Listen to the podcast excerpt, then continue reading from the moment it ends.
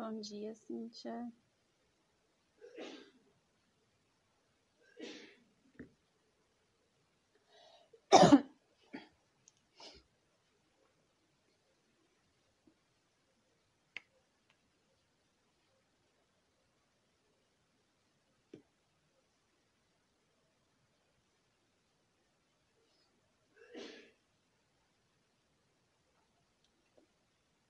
Bom dia, Júlio. Me ouvem bem? Para saber se o microfone está funcionando direitinho.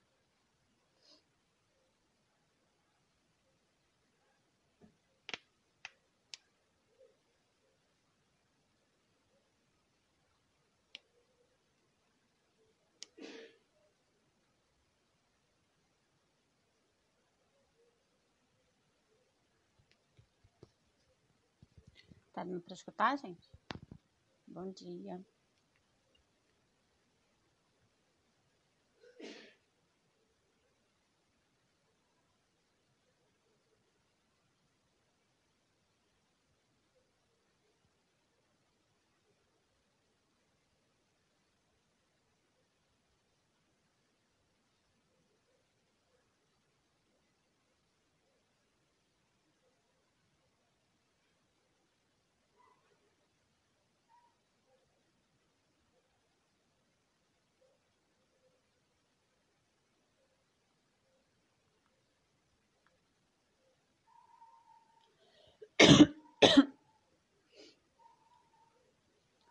Como é que tá o áudio aí para vocês, gente?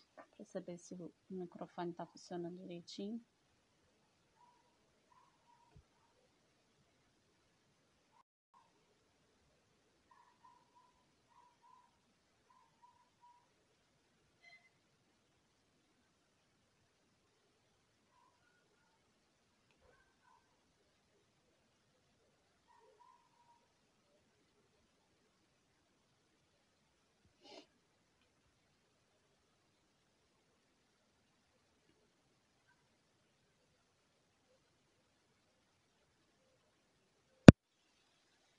E agora, vocês estão escutando?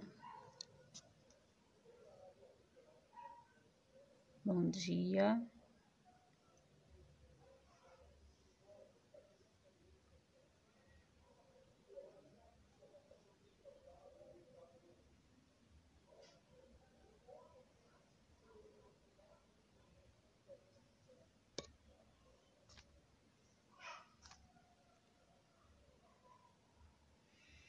Júlio, Cíntia, só me dá um feedback se vocês estão escutando. Porque eu não sei se meu som tá bom.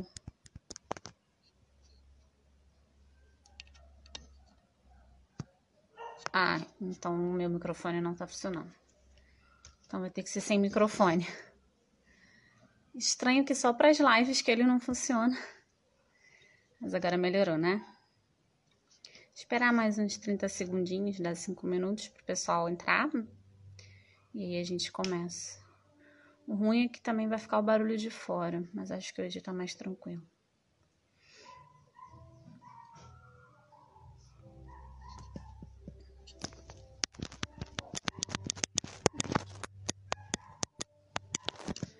O microfone deve estar tá ruim.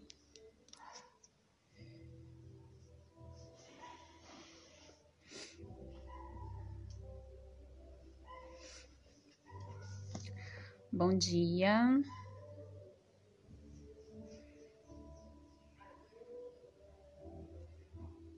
Esperando um pouquinho mais gente entrar para a gente dar continuidade aí no nosso estudo. Estamos aí lembrando para quem está acompanhando, a gente está estudando esse livro aqui do Desmond Tutu, Deus não é cristão e outras provocações, que vocês veem com a capa virada. Hoje a gente vai conversar sobre o capítulo 12, esperar só mais um minutinho pra gente começar. Quem tá entrando aí, qualquer coisa, se o som ficar ruim, fala pelo chat, que aí eu tento melhorar aqui. Tem outro microfone, não sei se ele vai funcionar. Mas por enquanto vamos assim mesmo, para vocês me ouvirem melhor.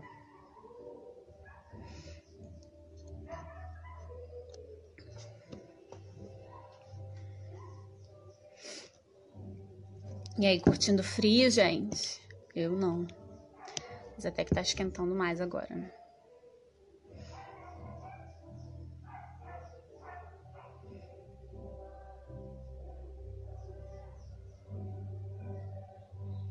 Bom dia. Bom dia, Catarina. Bom dia, Bruno. Acho que é Bruno, né? Que tá aqui Bastos, Bruno. Bom, vamos começar então, né? E qualquer coisa se vocês quiserem podem ir falando pelo chat que a gente vai conversando, tá? Bom, hoje, como eu falei, ah, Júlio dorme melhor no frio? É, a gente dorme melhor no frio. É porque eu sou alérgica, então assim, esse frio tá me castigando, Julião. Tá brabo. Até para dormir tá ruim. Mas vamos seguindo, né? É, acho que agora tá melhor que tá um solzinho, né? Não tá aquele dia tão tão friorento. Bom dia, Catarina. Que bom te ver aqui, querida. Então, a gente está lendo esse livro, né, do Desmond Tutu. Na verdade, a gente já está quase acabando. Para quem está chegando ou para quem vai ver a live depois, é, as lives ficam também gravadas lá no nosso IGTV. Então, vocês podem ver depois, quem não conseguir acompanhar, né? E hoje a gente vai falar sobre o capítulo 12 desse livro, né, do Desmond Tutu, que se chama Absolutamente Diabólico. Achei bem provocativo, né? O título. É, vocês estão me ouvindo bem, porque tá um som aqui atrás da minha casa.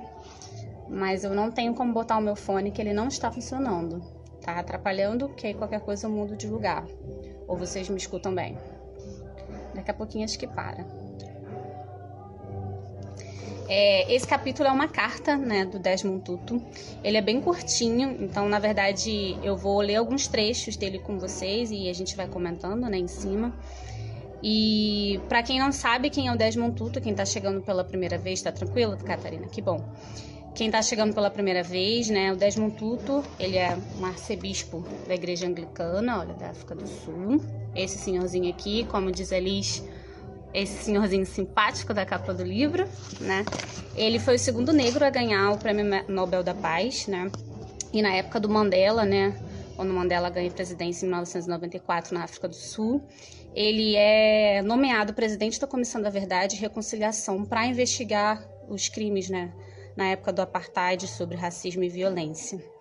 E durante todo o livro dele, a ênfase é na questão do perdão e da reconciliação. Inclusive, já um spoiler, o próximo livro que a gente vai ler dele é sobre perdão, né? Não sei se vai ser logo o sequente, se eu estou enganada, acho que não, tem outro antes.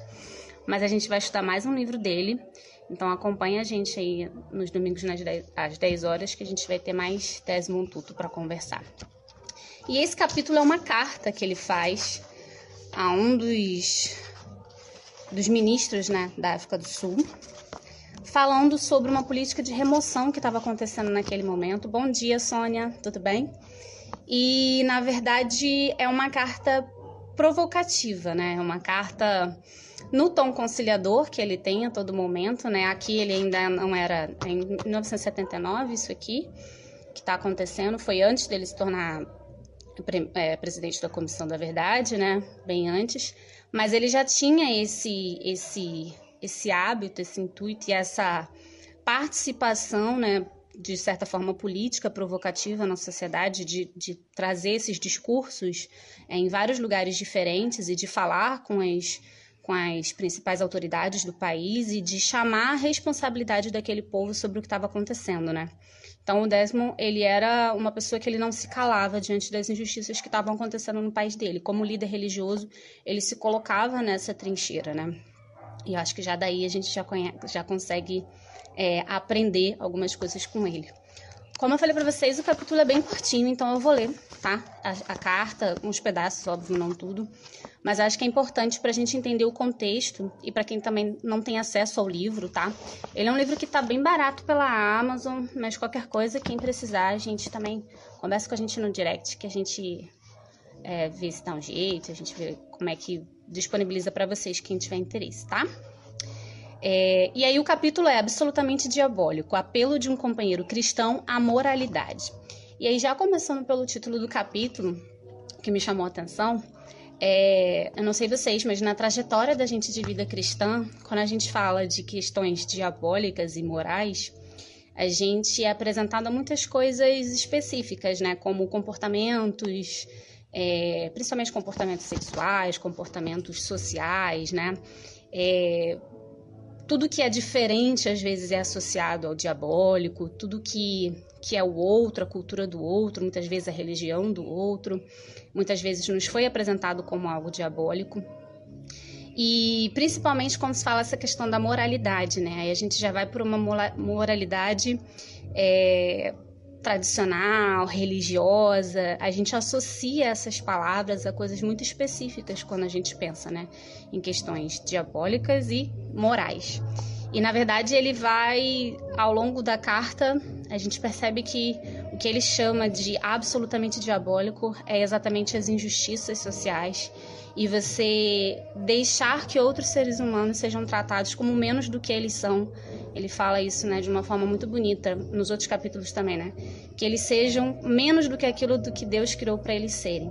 Então, o que é, aí já dando a resposta, né, do que ele fala que é absolutamente diabólico, é essa situação ao que o povo estava submetido.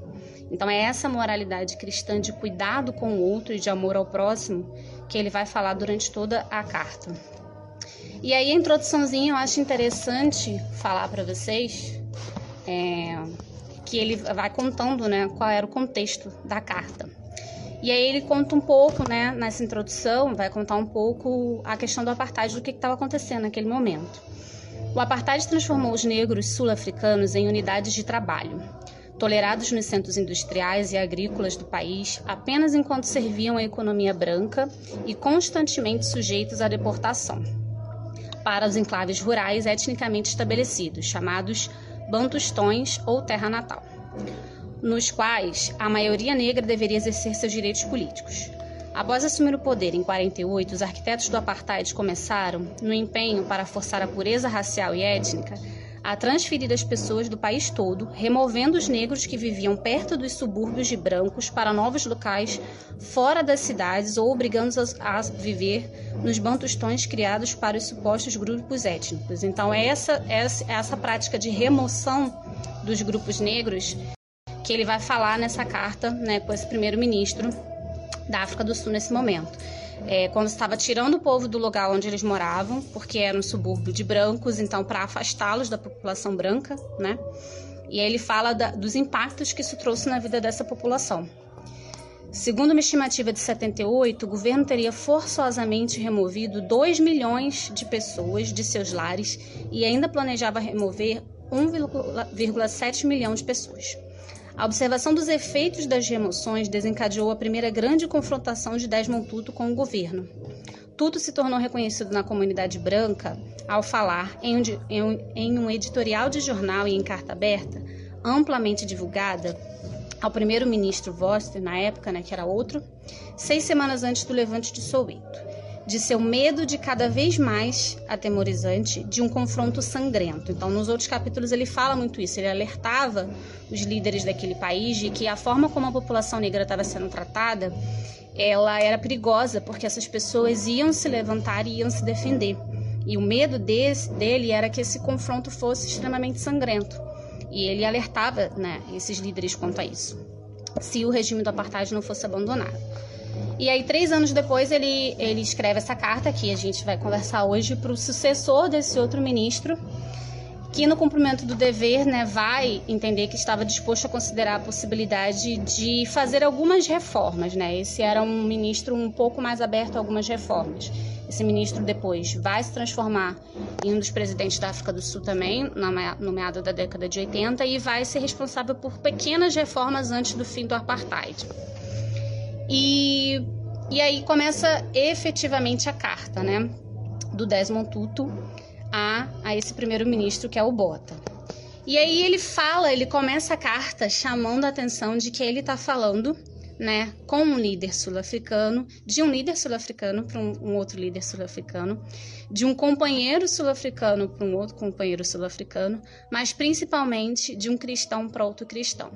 Então ele usa dessa tática né, de relembrar esse ministro do papel dele de cristão naquele lugar e ele vai acionar, ele vai usar essa, essa característica como um mote para ele chamar a atenção das coisas horríveis que estão acontecendo com essas pessoas que estão sendo removidas de seus lares.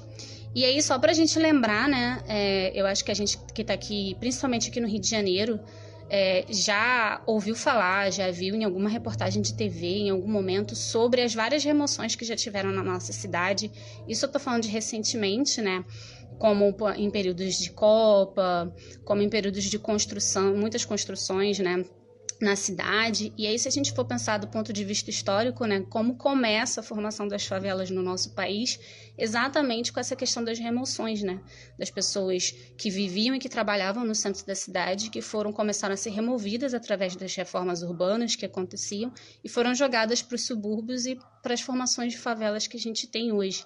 É, e essas remoções acontecem no mundo inteiro, né? Essa questão da segregação social das pessoas, de você tirar povos é, que estão é, juntos né, com outras pessoas, e você tem questões sociais e étnicas aqui, né? A gente está falando de um, de um movimento de separatista, de, de segregação, na verdade, que é o apartheid, mas que a gente ainda vive de certa forma, se a gente for pensar, né? E todos os impactos que isso traz para essas populações, para essas famílias, em níveis econômicos, sociais e de, de todas as formas. E aí ele chama a atenção, né, logo na introdução da carta, falando, né, que somos companheiros cristãos, né? Então eu lhe escrevo com a confiança de que o senhor tem sido bastante afável e cortês na correspondência que mantivemos até o momento sobre outros assuntos. Ele é muito comedido, né? O Desmond Tutu em várias Peraí. Ainda me ouvem? Parou aqui para minha conexão. Estão me ouvindo? Alguém me dá o, o, retorno aí se vocês continuam me ouvindo, que aqui deu reconectando para mim.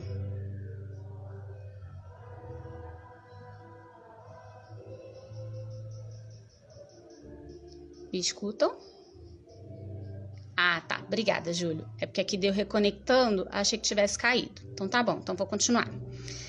É, e ele é muito conciliador, né? Ele é muito diplomático, digamos assim. Ele até fala: olha, eu estou escrevendo, eu estou muito, muito chateado e com raiva do que eu vi nesses locais, nesses locais que eu visitei, mas eu estou chamando a sua atenção e eu tenho certeza que você não deve saber do que está acontecendo para estar tá deixando isso acontecer. Então ele ele escreve de uma forma muito diplomática, mas tocando na ferida mesmo, né? Então acho que isso é, é muito inteligente e ao mesmo tempo de uma sensibilidade que a gente às vezes não tem, né? Eu, para falar a verdade, assim, é, às vezes a gente tá tão revoltado com as situações. É, tá travando para mim. Acho que voltou. Eu vou tentar até botar o meu 4G também aqui, gente, porque eu não tô confiando na minha internet. Voltei, né? Deixei as duas abertas aqui para não dar problema. Continuam me ouvindo, né? E então ele vai, né, nesse tom conciliador, mas ele vai tocar nas feridas, né? Ele vai usar é, desse diálogo comum que ele tem com essa pessoa, né, principalmente pela, pelo viés do cristianismo, para tocar em feridas importantes e para chamar atenção, olha, exatamente por sermos cristãos, exatamente essa esse perfil, as coisas deveriam estar diferentes, né? E aí ele vai falando, né? Eu creio que o senhor não esteja ciente das situações que me deixaram abalado durante a minha visita ao Cabo Oriental que é exatamente onde estava vendo as remoções. Estou convencido de que o senhor tivesse conhecimento das consequências dos projetos maciços de reassentamento populacional que vossos companheiros seres humanos e vossos companheiros sul-africanos e companheiros do Partido Nacional nacionalista há muito tempo teriam mandado parar com essas situações dolorosas. Escrevo em confiança porque estou certo de que Vossa Excelência esteja tentando direcionar esse país para políticas de confrontação, para que, das políticas de confrontação para aquelas de diálogo e de coexistência. Acho, acredito que Vossa Senhoria queria introduzir uma nova dispensação, mas tenha de fazer movi outros movimentos, né? E aí ele vai falando num tom mais político e tal. E aí ele vai falando, olha, eu vi muitas coisas quando eu fui nos assentamentos, né? E aí ele vai falar, né? Escrevo para Vossa Senhoria que a política de remoção e reassentamento da população é totalmente indefensável em bases morais e pragmáticas. Aí ele começa a atacar realmente aquilo que ele viu, né? As pessoas que estão trabalhando em período integral ou como operárias avulsas são reassentadas a uma distância longa dos possíveis postos de emprego. É algo muito comum para a gente também, né? Elas costumavam ter a acomodação adequada em seus antigos lares e agora foram jogadas em algum lugar esquecido por Deus e onde, em geral, não há acomodação alternativa adequada nem estabelecimentos de prestação de serviço, ou seja, uma população que é jogada num lugar onde não há o mínimo para poder atender as necessidades básicas delas. Isso é brutalmente devastador. Acabam sem trabalho, porque se você fica muito distante do seu trabalho, você chega tarde, acontece várias coisas você acaba perdendo esse emprego, né? Frustradas e famintas. É preciso encontrar fundos para reabrigá-las de uma maneira ou de outra, apesar de já haver uma séria escassez de moradias e todos os recursos disponíveis para esse fim estarem investidos na redução dessa demanda não atendida. É, e aí ele vai falando, né, o que, que ele está chamando a atenção aqui, né, nesse subtítulo que eu falei para vocês, né, apelo de um companheiro cristão à moralidade. Ele vai falar, né, é o aspecto moral que tem me perturbado, do qual acredito, Vossa Excelência e vossos companheiros não devam ter ciência. É de que seres humanos estejam sendo tratados como se fossem menos do que isso. E aí o Tuto vai começar a falar que o apelo à moralidade é exatamente não fechar os olhos para o tipo de humilhação que essas pessoas estavam sofrendo. Seres humanos estão sendo tratados como menos do que isso.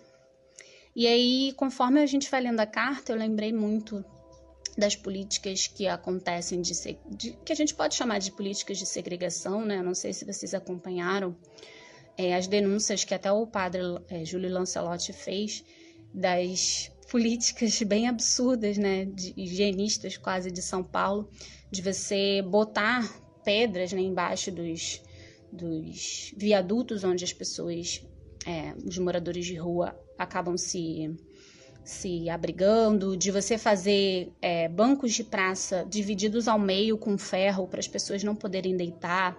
Então, uma ideia de você tirar as pessoas daquele lugar, de você fazer com que elas sejam afugentadas do único lugar de proteção que já é precaríssimo, né? Se a gente for pensar, é rua do mesmo jeito, mas pelo menos é uma cobertura, é um lugar para você se deitar de uma forma você segregá-las, a você jogá-las, é, para que as pessoas não vejam aquilo, para que aquilo não polua né, a imagem de quem está no centro da cidade.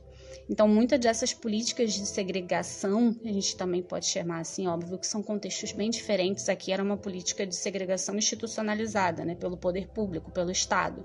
Aqui a gente tem ela velada de alguma forma, né? Ou não tão velada, porque quando o próprio Estado manda fazer isso, não é nada velado, né? E aí isso é moralmente perturbador, porque você está tratando os seres humanos como se eles fossem menos do que isso. Como se eles fossem pior do que animais, né? Se a gente for pensar, porque até um, um cachorro pode deitar em algum lugar e dos gestos, a Adriana está falando aqui, né? Dar os restos de restaurantes para a população em situação de rua também é uma outra forma de segregação. Os gestos de comida que você está falando, é, eu não vi isso, não sei se como política pública é claro, né? Porque você teria que ter uma política de alimentação decente para essa população, né? Uma segurança alimentar, uma segurança habitacional. É... Então ele vai falando, né? Ele, olha, eu vou ter um pouco de cuidado para não ter uma linguagem muito emotiva, mas eu não posso te dizer que o, o que me parece é que vocês estão né, descarregando pessoas como se fossem objetos. Isso é muito forte, né? É, e é isso, é como se você quisesse fazer uma mudança de casa. Ah, muda isso aqui como se você tivesse é, lidando com pessoas como se elas fossem objetos, como se elas fossem construções arquitetônicas. Ah, tá, que isso foi cogitado por esse governo. É absurdo, né? Óbvio.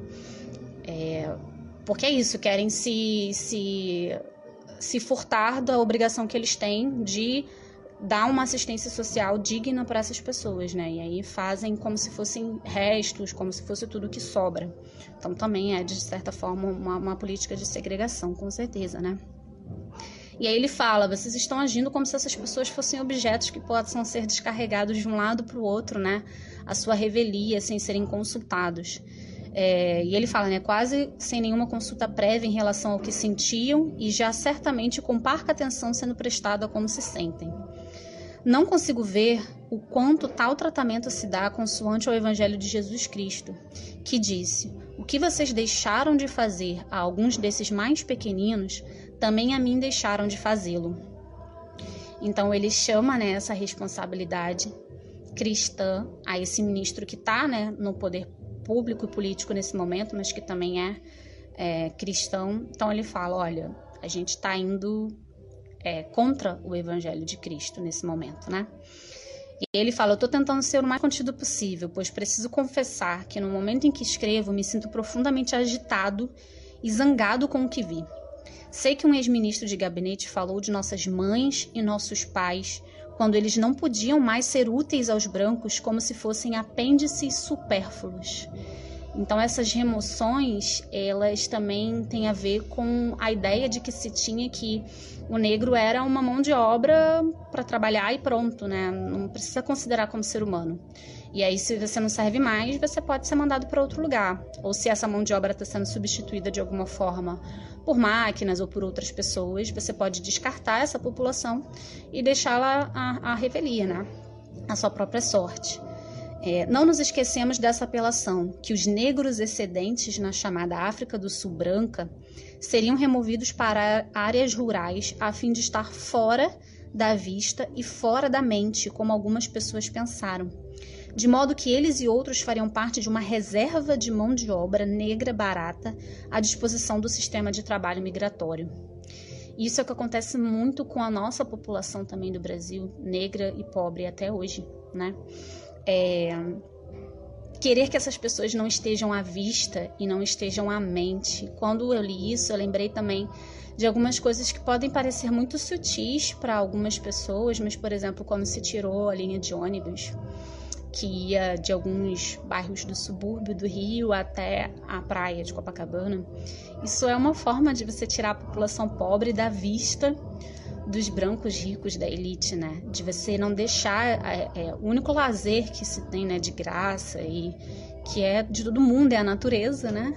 É você segregar isso de alguma forma, porque se você não tem transporte para chegar, né?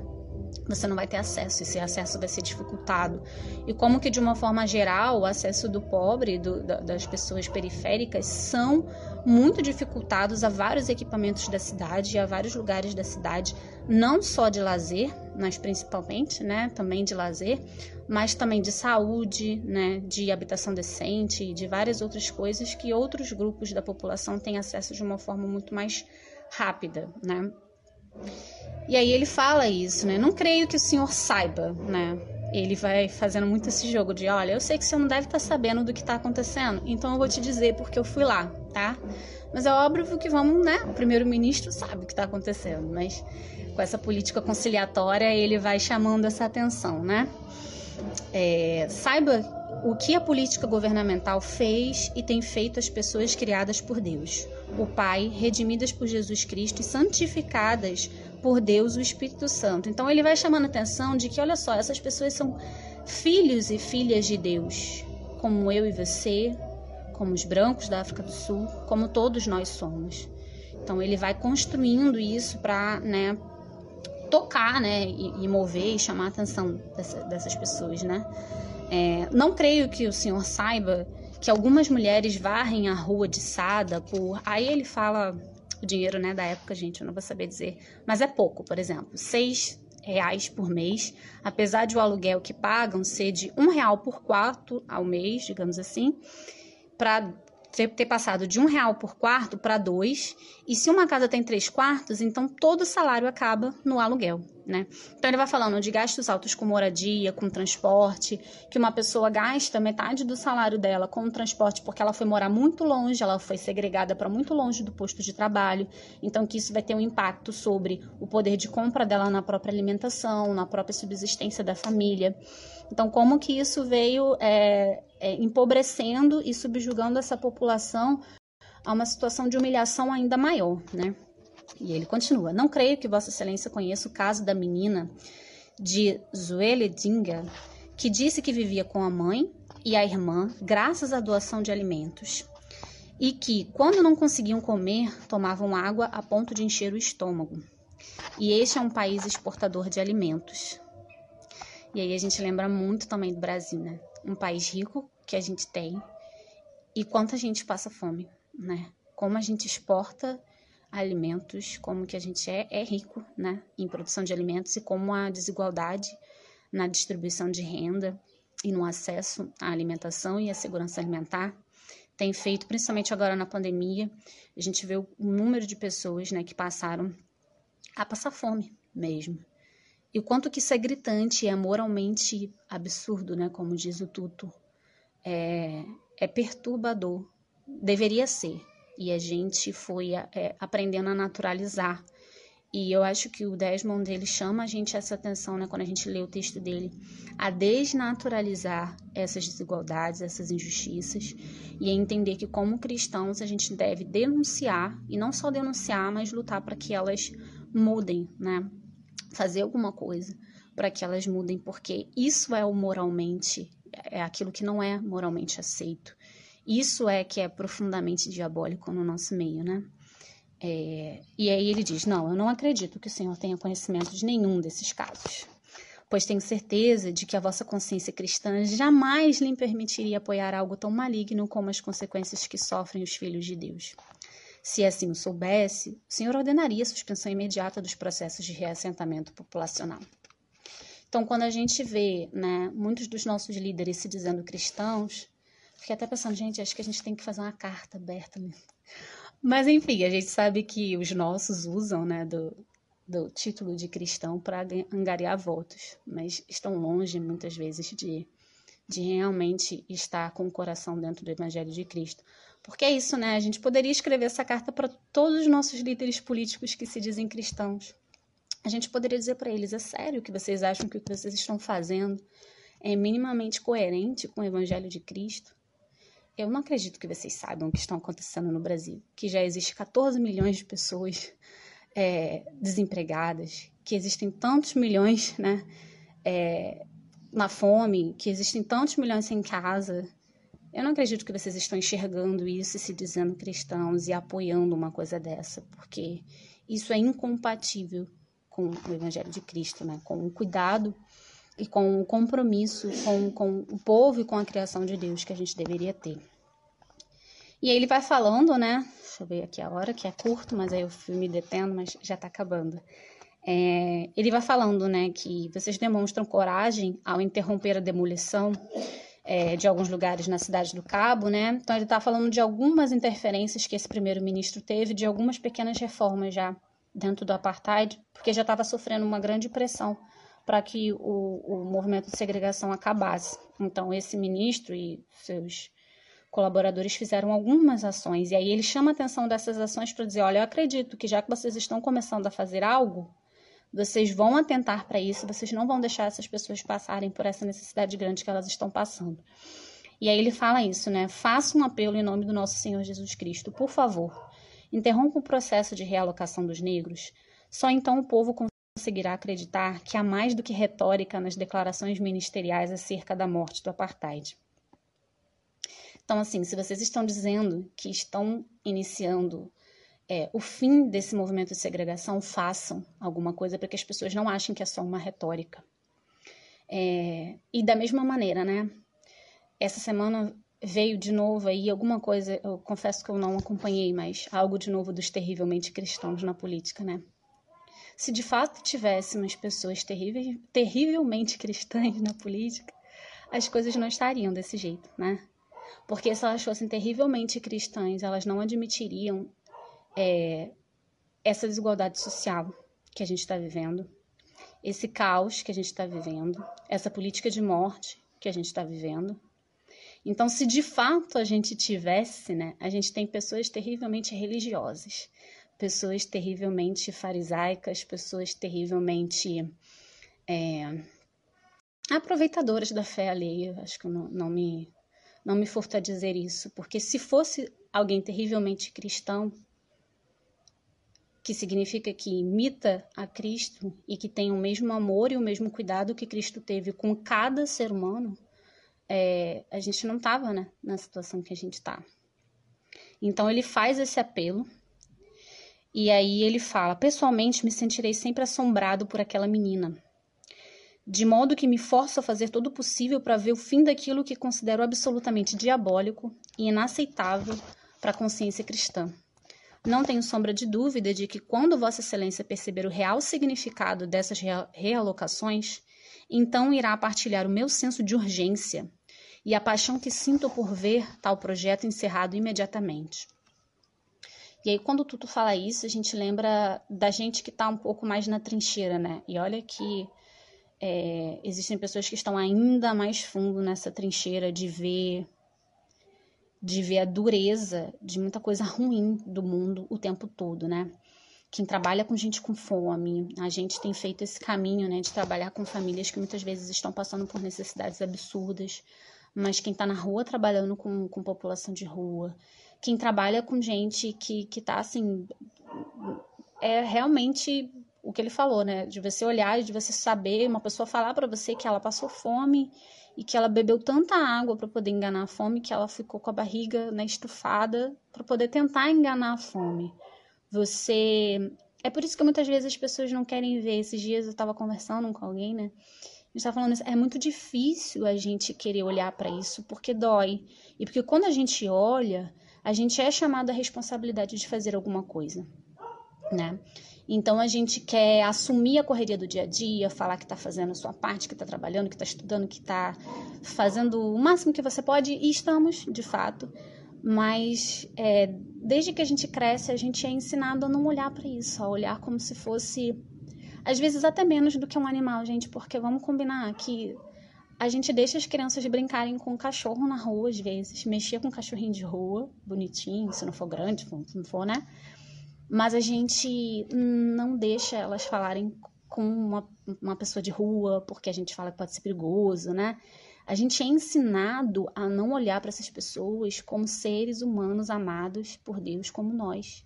A gente é ensinado a botar várias coisas na nossa cabeça de perigo, de sujo, de que tá ali porque fez alguma coisa. A gente foi ensinado a desumanizar essas pessoas. E, e o Desmond chama a gente a atenção para isso, né? Porque isso nos assombra. Quando a gente chega perto dessa realidade, essa realidade nos assombra e nos incomoda. Até que a gente faça alguma coisa. Então a gente vai procurar algum grupo que vai poder ver uma cesta básica, que vai ver, que vai lutar politicamente por políticas públicas melhores, que, que deem acesso a essas pessoas ao que elas precisam e merecem, é direito delas, inclusive constitucional, né? É, que é direito à habitação, direito à saúde, direito à alimentação, é, são coisas básicas, né?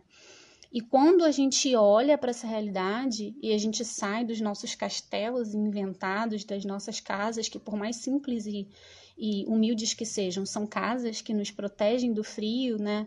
Que eu acabei de falar aqui de manhã, né? É, Nossa, tá frio, eu tô sofrendo com frio, mas eu tenho ideia de que eu não tô sofrendo com frio, né? Quem sou eu para dizer que tô sofrendo com frio? Sofrendo com frio tá quem tá morrendo, né? Lá em São Paulo, em outros lugares, por conta do frio. E aí a gente se pergunta, cadê os nossos grandes templos maravilhosos, riquíssimos, com paredes bonitas e pintadas, com telões de LED, com projetores que não estão abrindo para poder botar essa gente para dormir, né?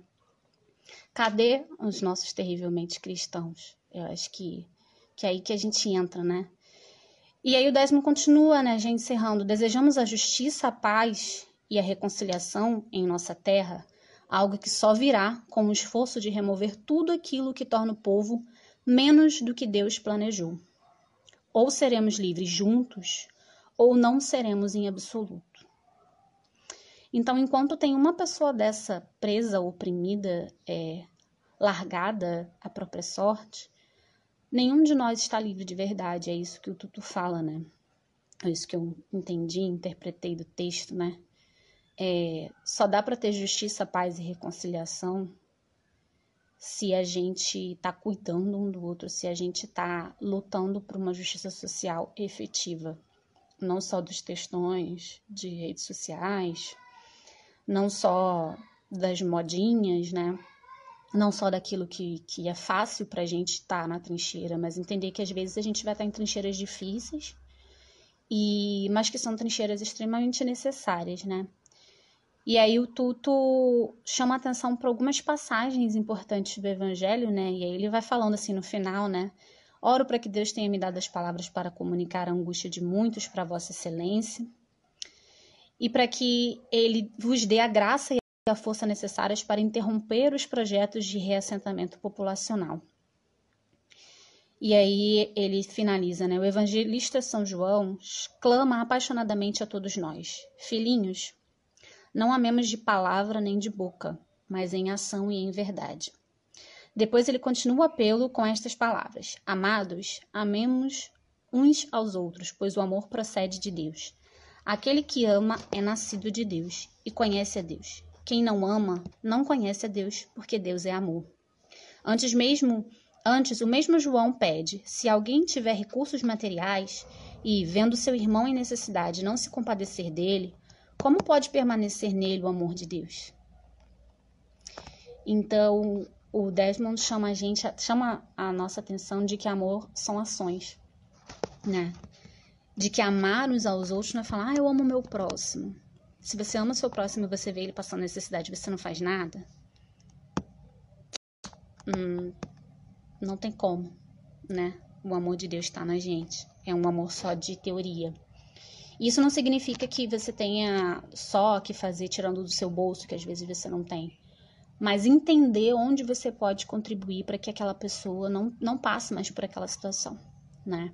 Entender dentro da sua realidade, dentro de onde você se encontra, o que você, como pessoa cristã, pode fazer junto à sua comunidade de fé, né? Ou você que está aqui com a gente que não é de nenhuma comunidade cristã, como pessoa, como cidadão, pode fazer, né? É, e pode, tem sim ações pontuais e, e, que vão abençoar essas pessoas, como doação de alimentos, doação de cobertor agora no frio, né? Mas outras ações, né? Ver o, o que é, de efetivamente vai tirar essas pessoas dessa situação, a quem mobilizar. E ninguém faz nada sozinho. Então, assim, é, se una a outras pessoas, né? E de fato é, façamos alguma coisa. Sejamos os terrivelmente cristãos de verdade, né? É, movidos pelo Evangelho de Cristo de verdade, não utilizando ele para poder e para é, estar superior a alguém hierarquicamente, ou como muitos fazem para poder ganhar dinheiro, mas pelo contrário, é, para poder pegar o que a gente tem, né? O que ele fala aqui. Se alguém tem recursos e vê alguém que tem necessidade e não se compadece, como pode permanecer nele o amor de Deus, né? Os nossos recursos não são nossos apenas, eles são do coletivo. Então, é, é, pensar isso é muito difícil, mas mais uma vez, numa sociedade que ensinou a gente a ser individualista. Numa retórica cristã, numa, num, num ensinamento cristão sobre prosperidade de forma equivocada, que diz que Deus quer que você tenha muito dinheiro em uma casa de um milhão de, de, de dólares. É muito difícil, é, mas é necessário, porque é o que o Evangelho fala, né? E eu gosto muito daquele, daquele capítulo de Atos que fala né, que o povo se juntava, dividia o que tinha e dava a cada um conforme a sua necessidade. O princípio de equidade na Bíblia, né? Bem antes do que a gente falasse sobre essa palavra. Dava a cada um segundo a sua necessidade. E é isso, né? E aí ele termina, porque somos nós, os filhos desse Deus, comportemo-nos uns com os outros adequadamente a nosso estado elevado. E é isso. Eu queria terminar com essa frase do Tuto, né? Ser filho de Deus, ser considerado cristão, ser considerado evangélico, seja lá o que as pessoas. O que que isso é para nós, né? O que que isso tem sido para nós? Como comunidade de fé, como você em outra comunidade de fé, ou em nenhuma comunidade de fé, ou em comunidade de fé de outras religiosidades, né, também. São todos muito bem-vindas e muito bem-vindos aqui. É, Tuto fala isso, né? O que é moralmente. O que não é moralmente aceito é a gente deixar que um outro ser humano seja tratado como menos do que ele é, como menos do que ele foi criado por Deus para ser, que é um ser humano amado, cuidado, protegido, seguro, então, façamos isso, né? Primeiro, é, acho que esse texto me, me fez pensar nas minhas ações e também em como levar essa, essa pressão e essa demanda para outras instâncias também, né? Como povo de Deus, a gente também tem que se reunir para pressionar quem é responsável por essas mudanças, né? E foi o que o Desmond não deixou de fazer. Ele falou: "Eu não sou político, mas eu estou nessa trincheira né, de falar com quem está lá no lugar, de apelar essas pessoas, porque eles são o dono da caneta, são quem dão a canetada, são quem fazem as políticas. Então, temos que estar brigando sim, temos que estar exigindo sim o que as pessoas precisam e temos que estar fazendo a nossa parte, né? É, e é isso, gente. É, que a gente não se acostume, né? Com o plano, o que é verdadeiramente diabólico, que é você desumanizar o outro, seja ele quem for, seja ele quem for, e, e o que a gente aprendeu ao longo do tempo a demonizar, né?